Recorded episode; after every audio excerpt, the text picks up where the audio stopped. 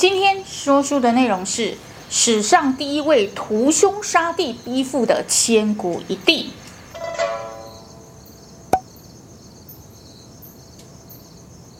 这个事件呢，就是赫赫有名的玄武门之变。公元六百一十七年的时候，隋朝末年，炀帝无道，天下大乱啊！大唐开国皇帝唐高祖李渊这一年五十一岁，他任山西太原的太守。这一天晚上，他正和几个心腹一起开会。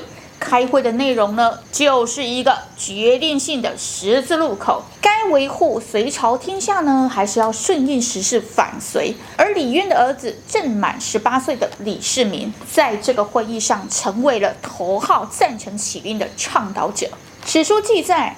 李世民操作了整个事件，怎么操作呢？首先，他使用了一个叫刘文静的人，叫刘文静去跟一个叫裴寂的人，裴寂是当时晋阳的一个公监，也就是李渊的好哥们，让刘文静去跟裴寂赌钱，如果裴寂赌输了，就让裴寂去劝李渊起兵。另外一件事呢，就是叫裴寂给李渊送很多的美女。而这些美女其实就是晋阳宫的宫女，是专门为隋炀帝准备的。结果你享用了这些美女，当然就是犯了欺君大罪，所以不得不起兵反隋。那这么看起来，其实李世民才是真正的操盘手。在新旧唐书有说到，李渊的性格是任性真率、宽仁容众。任性的意思就是指说天凭秉性行事。真率的意思是指说率真而不做作，而当时在太原的各方豪杰都认为李渊有命世之才。可奇怪的是，在起兵的时候，最后这个关头呢，李渊突然显得非常的优柔寡断。原来呢，李渊小时候妈妈就去世了，而爸爸也在他七岁的时候也去世了，所以他七岁的时候就成为了孤儿。而他的阿姨呢，就是当时隋朝的。独孤皇后对他非常的照顾，也经常接他到宫里和隋炀帝一起玩。这一层从小时候亲密的关系哦，让李渊在最后的关头纠结了。一方面，李渊很渴望小时候得不到的亲情，但另外一方面呢，隋朝已经面临这个倾倒衰败、无法挽回的地步。也就是说，改朝换代哦，谁当皇帝也都是时间的问题而已。这个时候呢，李世民为了筹谋谋算这些计划呢，到处结交非常多的重要人士，到处花钱呐、啊。这些钱当然就是只能从爸爸来的。那也间接的表示说，李渊已经决定起兵了，正在集结势力。这一年的五月十五日，李渊终于踏出了第一步，设计杀掉了隋炀帝派来监视自己的密探。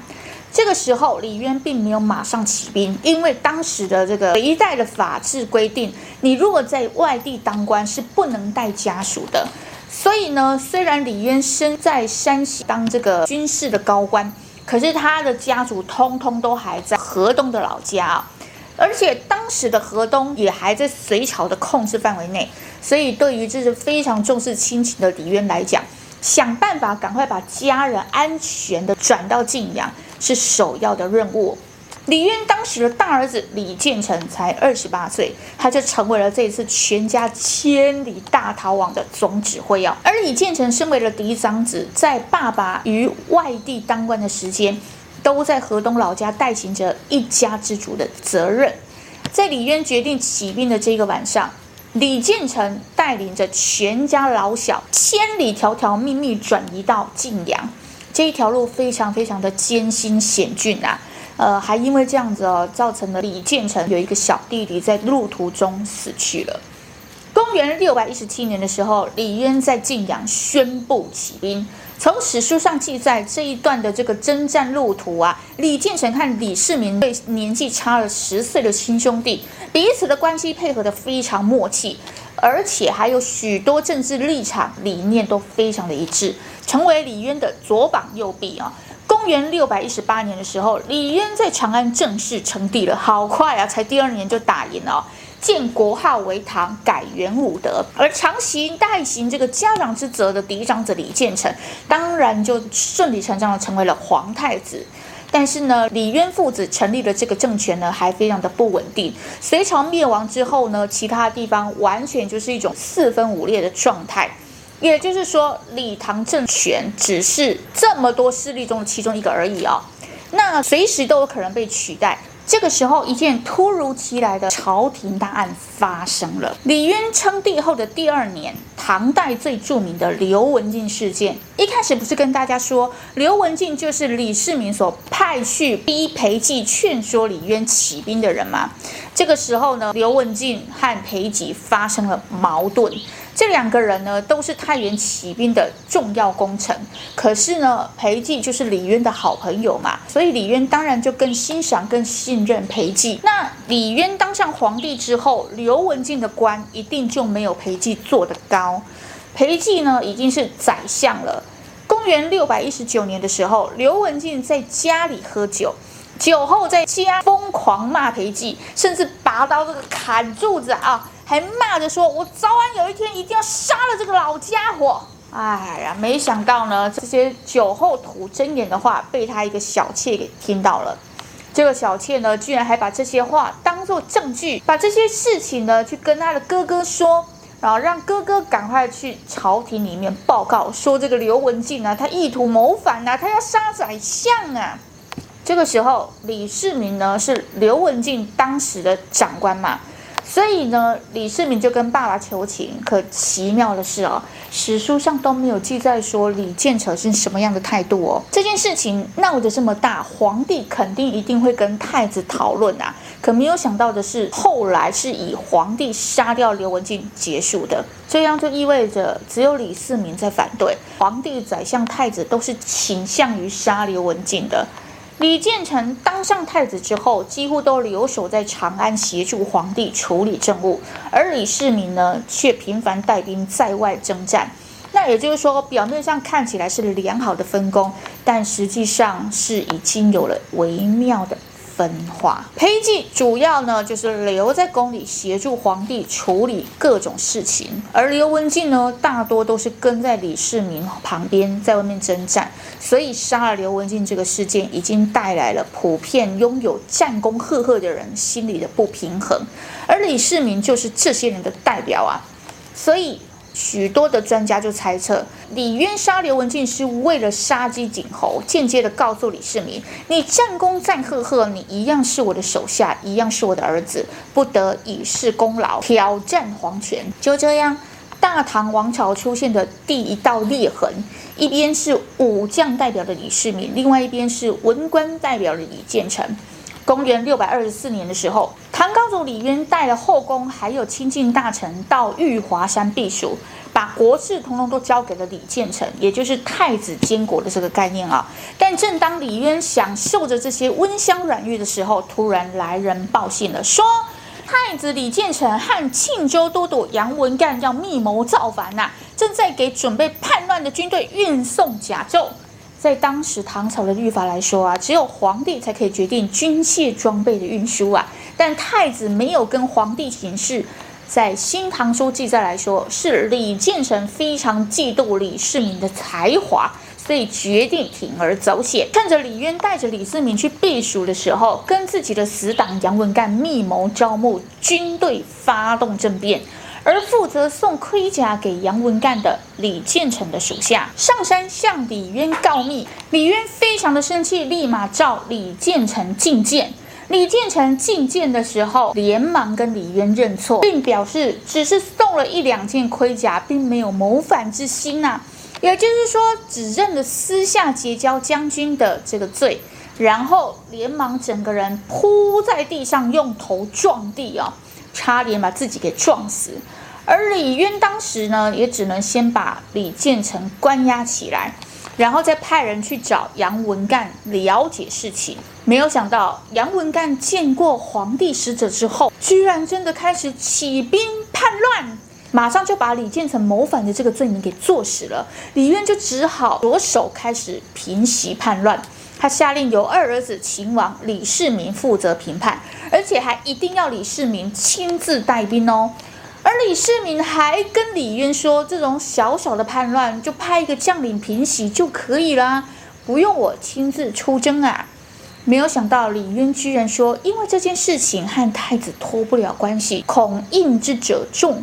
如果你亲自出征，就一定可以平息。而后还承诺了李世民，如果你成功归来，就立你为太子，而大哥李建成就封为蜀王。这是李世民第一次最接近权力中心的一次啊！然后就出发了。意外的是，李世民居然只有在短短四天之内平叛成功归来。可是呢，当他兴冲冲回来的时候，发现宫内一切如旧，就像当作没有发生任何事一样哦。李世民一样还是秦王，太子李建成还是太子啊。更奇怪的是，李渊最后的决定居然就是各打五十大板啊！没有奖励李世民平叛有功，也没有惩罚李建成啊，而是直接下令流放一批谋士。这其中呢，除了李建成的，还居然包括李世民的谋士窦嫣。传说可能是因为李渊耳根子软，李渊的后宫嫔妃猛力吹这个枕头风啊。因为李建成与李元吉呢，相传都与李渊的后宫嫔妃有通。关于这个通，到底是私通还是交通啊？再给大家去想象哦。但在正史中呢，对这个杨文干的事件记载有很多的疑点。毕竟呢，当时的李建成已经是合法的太子了，他没有谋反的确切理由。而且，如果他已经被认定为谋反，他在宫内经过手握兵权，根本不需要再去见李渊，那等于就是自投罗网啊。那如果李建成其实真的没有谋反的打算，那为什么他的心腹杨文干却在皇帝派了使者去之后起兵造反？杨文干呢，曾经是东宫的护卫，对李建成忠心不二，不应该在这个关键的时刻做出害死太子的行为吧？当时的这个使者派的是宇文颖，那最关键的问题应该就在于宇文颖到底跟杨文干说了什么？史料中完全没有提到内容。可奇怪的就是，宇文颖最终也是因为这个事件审问完了杨文干之后，他居然就留在了这个叛军之中，完全不知道他到底是被迫的还是自愿的。根据《新唐书》记载，宇文颖在杨文干兵败之后就被李渊下令处死了。可在《资治通鉴》的记载里面，处死宇文颖的居然是李世民。学者们猜测。有可能就是宇文颖跟杨文干说起兵救太子的内容，所以宇文颖应该是起兵救太子，不是谋反。宇文颖只是小小的使者。《新唐书》记载他与李元吉的关系密切，也许李元吉有自己的安排，挑拨了大哥二哥的关系，试图坐收渔翁之利。而李元吉生性暴躁，从小就不受李渊的喜爱。长期以来，李元吉和李建成都是政治上的同盟，所以说这个说法也是有疑点的。在秦王李世民还在的情况下，李元吉怎么会冒险除掉自己最大的靠山李建成呢？而其中被流放的谋士窦嫣，身为李世民的重要谋士之一，原本想要投靠的是李建成哦。但后来被房玄龄发现了，房玄龄就立马跟这个主管干部说，不要让窦嫣去李建成那边，然后跟李世民说，你要去把他收回来。天呢，生性诡计多端哦，被流放的前一天，李世民呢就很像要弥补他什么一样，居然破例的给他一笔大大的赏赐啊！这个动机呢，也让一切都说得通了。有可能就是李渊知道了这一切，都是窦燕献给李世民的计谋。以李建成为了结交这些将领，送盔甲之事将计就计，先收买了李建成属下，告发李建成谋逆，而后再派宇文颖诱使杨文干出兵。李世民再以功臣形象出现平叛，并杀掉有可能泄密的宇文颖，就可以坐收太子之位啦。而任性率真的李渊重视亲情，无法对自己两个儿子惩罚，所以就只好流放儿子身边的谋士啊。这件事情也造就了两个儿子斗争的明朗化。而李世民也发现呢，看来要夺得权力，光是拿掉太子是不够的，还得连爸爸一块拿掉啊！公元六百二十六年的这一天啊，天象异常，太白星在白天出现在正南方，太白星当空，主当朝者耕地。这个时候的大唐天下内忧外患非常的多，秦王李世民的威望如日中天呐、势力之大已威胁到太子李建成的政治地位。没想到刚好突厥又来犯，在古代来说，太白金星的出现也等于军事的问题啊。而太史局呢来报告是说，天下要兵乱了。在这么动荡的状况，太子李建成从第一天开始就一直留守在东宫处理日常工作。而这个四处征战、军功赫赫的李世民，在一定程度上光芒四射啊，显得李建成淡然无光。李世民在湖北平定了窦建德，但河北的地区没有得到真正的安抚。才一撤兵呢，窦建德的部下刘黑闼立马再次起兵，而李世民呢这一派都倾向于再打，可是李建成这一派呢倾向于安抚。最后，唐朝采用了李建成亲自前往安抚，所以刘黑闼的叛乱很快就平定了。这也说明了，其实李建成在治国也有自己的一套方法哦。而李渊借鉴于，因为之前隋朝灭亡最大的问题就是在于随意更换太子，所以不到最后，不到万不得已，李渊不会轻易更换太子。但是李世民的政治资源非常强大。这时候，李建成与李元吉开始拉拢后宫嫔妃的各种势力，在这一点上面，李世民是不愿意做的哦。所以后宫没有人替李世民说话，对李世民来说有政治上一定的打击。李建成又以皇帝的名义遣散了李世民身边的谋士，同时又获得后宫的支持啊。这一次的出招呢，李世民毫无招架之力呀、啊。剩下的就是李世民最倚仗的政治资本，什么呢？秦王府的武将。没错，对于这些和李世民出生入死的人，如果只是简单的人事调动，或者是金钱收买，是完全做不到的。所以李建成需要一个机会，好死不死，这个机会就在眼前。公元六百二十六年六月三十日这一天晚上呢，李建成要宴请两个弟弟吃饭。秦王李世民、齐王李元吉，这个时候住在东宫隔壁的齐王李元吉先到了，他表现得非常的兴奋，因为宫内传来了消息，皇帝李渊即将任命李元吉为行军元帅啊，率军讨伐突厥。李元吉跟皇帝说：“我手下的兵马不够啊，需要多点精兵良将跟随我。”没错，他要的就是秦王李世民的核心人物，还有这些武将。其实这是太子李建成的主意，只要这个圣旨一发，秦王李世民将万劫不复。除了彻底架空兵权被夺，更有人身的安危哦，并且常年培养起来的武将即将被一网打尽，完全没有任何抗旨的理由跟生路。这时候，李元吉仗着一点酒意，跟李建成说：“大哥啊。”现在秦王府诸将已全部归我管辖，秦王府已是空中楼阁。要不然借此机会，咱们把李世民给……而当时呢，这个胸有成竹、信心满满的李建成，觉得李世民已经毫无翻身之力哦，便拒绝了李元吉的提议。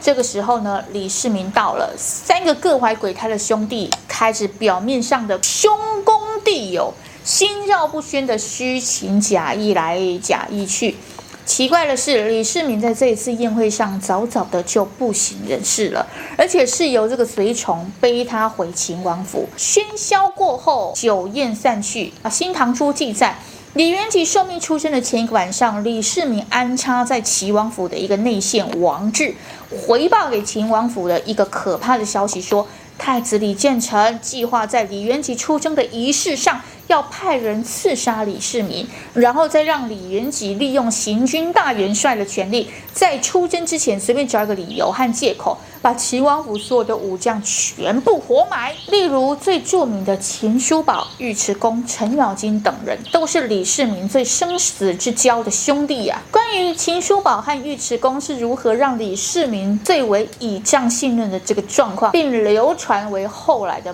门神。我们上一集农历过年期间。有专门讲一集年兽与门神的故事，大家可以去听啊。而因为将在外，君命有所不受，要解决哪一个人是很轻而易举的事情。这种赶尽杀绝的手法，在《资治通鉴》里面又有一种不一样的说法。司马光认为，这不能把它当作是一个事件，而只能是一种传说。因为司马光觉得李渊绝对不可能想要杀死谁，并且在如此盛大的典礼，要在这个众目睽睽之下刺杀，看上去就像是一个不可能的任务啊！而且，就算刺杀成功了，那李渊的态度就要被考验喽。也就是说，李渊绝对会知道凶手是谁，而且大家都在全副武装的情况下，是非常难进行的。所以李建成其实更希望的是用政治上的手段来赢得胜利。说回当时酒宴散去后的半夜，李建成正渐渐的睡去，突然李建成的下人报来了一个很惊人的消息：秦王李世民酒醉回府后，突然吐血不止，而且报告呢是说吐了好几升的量哦。这下子太子李建成完全变成了头号嫌疑人。没想到李渊呢，居然只是下令李建成以后。不要去跟李世民喝酒，原因是因为是说李世民这个酒量不好哈。而后李渊亲自到了秦王府看望李世民，这《资治通鉴》有记载说，李渊呢就是在床榻前跟李世民这样推心置腹说了一些心里话。李渊的意思就是说，正看你们兄弟水火不容，一起住在京城里面纷争不断，不然让你返回邢台，住在洛阳、陕州以东的地区全归你。并且再让你设置天子的旌旗，如汉朝梁孝王的故事。关于梁孝王是什么故事呢？可以回去看频道第一集《左右帝王家命运的谋士》啊。这决定呢，无疑是分裂天下。但秦王府呢是很高兴的。李渊说：“你病好了之后就可以起身前往了。”这件事情被太子和齐王知道之后拦阻了。他们初步计算了一下，万万不可行呐、因为洛阳这边的条件更好，地薄资源更多。如果哪天李渊不在了，兄弟之间就等于是双雄割据，再怎么样你也打不过李世民呐、啊。所以李建成就找大臣，再找皇帝说服，打消这个念头。公元六百二十六年七月一日玄武门之变的前一天。这一天早朝呢，李渊下诏出征突厥，结果满朝文武全部震惊，因为赫赫武功的李世民居然榜上无名，而且下令秦王府的所有将领都必须随军出征。这感觉就好像是你多年以来保护你、陪伴你的生死兄弟们，全部突然被调去了敌方，听从李元吉的命令。这样的命令呢，李世民意外的丝毫看不出有任何情绪波动的行为和表情，并且毫无作为，一言不发，异常的冷静哦。从意义上来说，从太原起兵的时候，李世民这一派所有的武将对这个天下有一定生命上的牺牲与贡献。反观李建成这一派东宫的官员，并不一定有多大的牺牲，但天下最后是属于他们的。这对李世民这一派的武将来说是非常不公平的。你牺牲再多，流血再多，贡献再大，只要秦王不是太子，这个天下、这个国家就不是属于秦王的。所以这些人都希望最后能用其他的方式和手段夺取权力。这一天傍晚。因为太白金星已经连续三天在白天出现，如果一直有这样的不祥之兆，通常皇帝必须发布罪己诏。《资治通鉴》记载，这一天李渊召见了太史局报告，结果太史局上报：太白行于日侧而庆于秦分，主秦王当有天下，一指皇位的更替。秦王李世民会接管大唐的江山。李渊震怒，让太史局这个傅毅带着奏表，立即去秦王府，叫李世民进宫对此事做解释。这一天晚上呢，秦王府聚集了所有的核心人物，秘密开会。《资治通鉴》记载了这一段会议的内容：房玄龄和杜如晦不得不装扮成道士，掩人耳目。这一场会议呢，开了很久，但却拿不出任何的结果，最后还使用了占卜之法。突然，幕僚张公瑾从外地赶来，摔掉了这些占卜器具，说道：“伯已决矣，今事再不疑。”这一些话呢，让李世民做出了决定：如果不杀掉李建成，风险太大，并且要控制好皇帝，缺一不可。好。担心的问题来了，目前李建成和李元吉手下的这些武力武装的力量，哈，已经远远超过了李世民了。且这两个人呢，都这样深居简出的，要怎么样才可以趁这两个人的不注意一网打尽呢？当李世民把注意力都集中在这里的时候，他的爸爸李渊又突然给他出了一道难题呀！如此急迫的时间内，李世民现在的处境非常的危险，过了今晚他就被彻底架空哦。今晚还没有过，爸爸又来要求他进宫解释这个太白金星天象的问题、哦！腹背受敌、四面压力的状况下，如果再没有任何的作为，就会被无声无息的消灭了。就在幕僚核心人物文臣武将的恐慌中，厉害的是啊，李世民在这样的状况下，居然还有办法冷静思考，做出新的计谋，心里已经有了答案了。李世民信誓旦旦地出发进攻了，没有想到，原本怒气冲冲的李渊得到的不是李世民对天象的解释，而是泪眼汪汪地控诉自己没有对不起兄弟呀。而这两位兄弟都想置自己于死地呀。面对李世民的眼泪，李渊瞬间又不知所措了起来啊！突然搞不清楚到底太子和秦王谁才是忠心的。看到李渊这个样子，李世民突然毫无征兆地丢出了一个惊爆的消息。李世民对李渊说：“李建成和李元吉灭绝人伦，与后宫嫔妃淫乱。”这个消息完全让李渊突然乱了阵脚，完全忘记天象之事哦。没想到李渊一怒之下呢，决定于明天亲自审问此事，让他们对质。李世民达成了他主要的目的，走了。李渊完全没有意识到刚刚犯了一个非常可怕的错误哦。怎么说呢？当时三位皇子都在争取后宫嫔妃的支持，而最受宠的后妃是张婕妤。最终，张婕妤支持了太子李建成。只要李渊做的决定，张婕妤都会在私下通风报信给李建成。李世民心里想：既然得不到后妃的支持，告发了此事，若要对峙，那太子李建成和齐王李元吉就势必得出宫觐见吧。到底是不是真的有给爸爸戴绿帽子呢？司马光的《资治通鉴》只说：“深宫莫会呀。”而传说张婕妤的家里曾经和秦王府发生过冲突，因为这样的过节，张婕妤在政治立场上支持了李建成。深夜，李世民没有连夜赶回秦王府，而是直奔了玄武门，他要去见一个非常关键的人物，才能完成他的计划。依照皇宫的地图来看，皇帝寝宫的北面就是最重要的玄武门。只有玄武门是距离皇帝最近的宫门，也就代表说，只要控制了玄武门，就等于控制了皇帝。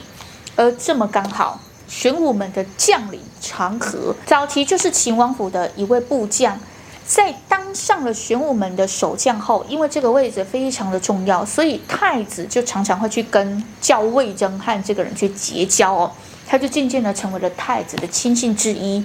厉害的是，李世民居然在短短的时间内收服了长河，可见李世民非常的擅长洞悉人心，有办法在最关键的时刻让所有的人成为了他的棋子，并且都发挥了最大的效用。李世民回到了王府之后，在最短的时间内跟他的这些幕僚讲述了他的计划。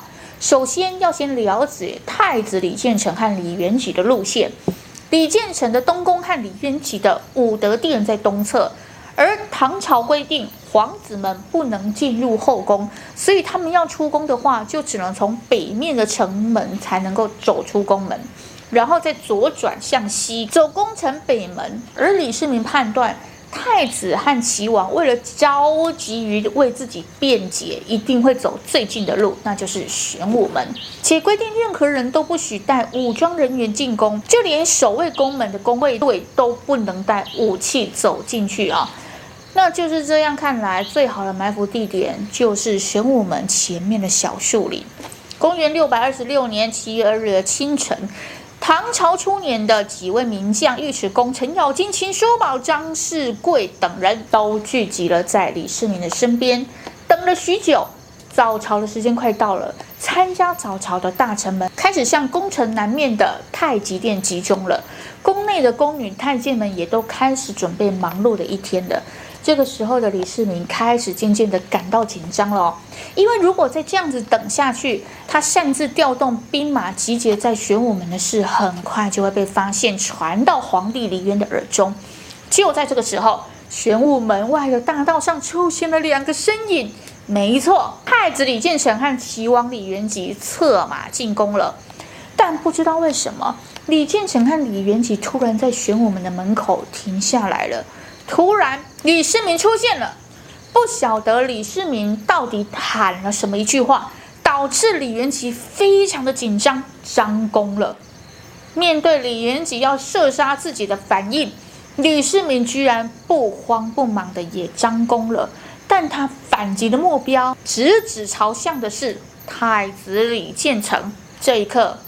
三十七岁的李建成竟呆呆地愣在原地，亲眼看着身边的弟弟张弓射向远方的另外一个弟弟，而且也亲眼看着前方的弟弟熟练的张弓射向了自己。此时，李建成和李世民这一生的恩怨情仇终结了。慌张的李元吉见到了这一幕，马上弃弓策马而去。李世民身后的武将就开始乱箭射向了李元吉，李元吉手臂中箭后跌落马，李世民也策马追上。突然，李世民的马慌了起来，把李世民摔下马了。李元吉就趁此跑上前，将李世民的弓紧紧地勒在了李世民的脖子上，以求最后的生机啊！尉迟恭在这个危急的时刻搭弓射向了李元吉。大唐的三位皇子围绕着皇位的纷争，在最短的时间内了断了。根据记载，齐王李元吉武功高强，尤其剑法非常的出众，算是百发百中的神射手啊。但异常的是，在这个生死关头，他居然失常的连三发都没有射中，就在眼前的李世民啊。李世民的反击也失常的射向没有出手的李建成，完全不怕这个神射手有可能先他一步射中自己啊！专家判断说，这有可能是因为李世民非常信任身边的武将们，在这些人之中，要伤到李世民一分一毫，可说是难上加难。但也有可能是因为当时的路线，李世民应该在他们的东侧。那李元吉就有可能是因为东起的太阳逆光造成连续的失误，而成功射杀李建成的李世民，从十几岁开始就带兵打仗，骑术精湛，怎么在他这一天也失常了呢？居然在这紧要关头没有控制好马匹，意外坠马，让自己身陷险境，让李元吉上前反攻。看来这三个人互相残杀这件事，各自都造成了心理上的震撼以及巨大的压力。完成了计划之后，李世民让满身满脸都是血的尉迟恭进宫面见了李渊。这时候的李渊看到了尉迟恭，以为他是来杀自己的。直到尉迟恭报告了，说是太子齐王叛乱，已经被秦王给镇压了。秦王派我来保护皇帝，李渊唯一的选择就是痛苦地接受了事实，下令册封李世民为皇太子。原本想替太子齐王报仇的这些亲信啊、卫队呀，就全部抛下了兵器，投降归队了啊。李世民便开始代行皇帝之权，李渊也淡出了人们的视线，悄然消失。两个月后，李渊退位，将皇帝传给了李世民，尊李渊为太上皇。大唐第二位皇帝李世民正式登基。七月三十一日，封秦叔宝为左卫大将军，封尉迟恭为右卫大将军。八月三日，以房玄龄为中书令，长孙无忌为吏部尚书，杜如晦为兵部尚书。八月四日，以曹参军杜淹为御史大夫，张公瑾为右武侯将军，这个李克师为临左右将军。至此。李世民集团与支持他的人完全掌握了全国的军政大权。公元六百二十六年十月二十六日，李世民下诏封已故太子李建成为齐隐王，齐王李元吉为海陵腊王。以皇家葬礼重新安葬。李世民登基了两年之后，改年号为贞观，史上最辉煌的贞观之治开启了。贞观十六年，李世民下诏恢复了李建成皇太子的封号。为了改变人们对玄武门之变的这些负面形象，李世民非常努力地把天下治理得非常好。但是无论如何，他总是有一道心结哈，一直过不去嘛。所以民间一直流传着。玄武门之变之后，李世民因为惧怕兄弟的鬼魂会前来索命，所以就派尉迟恭和秦叔宝担任门前守卫。后来因为两个人日渐年老，没有办法长期担任，只好把他们两个人的画像挂在门口，成为了后世门神的由来。关于门神的故事，可以回去看农历过年期间所录制的《年兽与门神的由来》。